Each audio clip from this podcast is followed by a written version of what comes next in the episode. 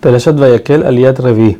Entonces los encargados empezaron a trabajar en la construcción del Mishkan. Primero se hicieron las cortinas del techo del Mishkan, se tejieron juntas, se juntaron con sus ganchos, los mismos, los mismos con la segunda capa y por último la tercera capa que era la de piel de tajash y de venado también se construyó.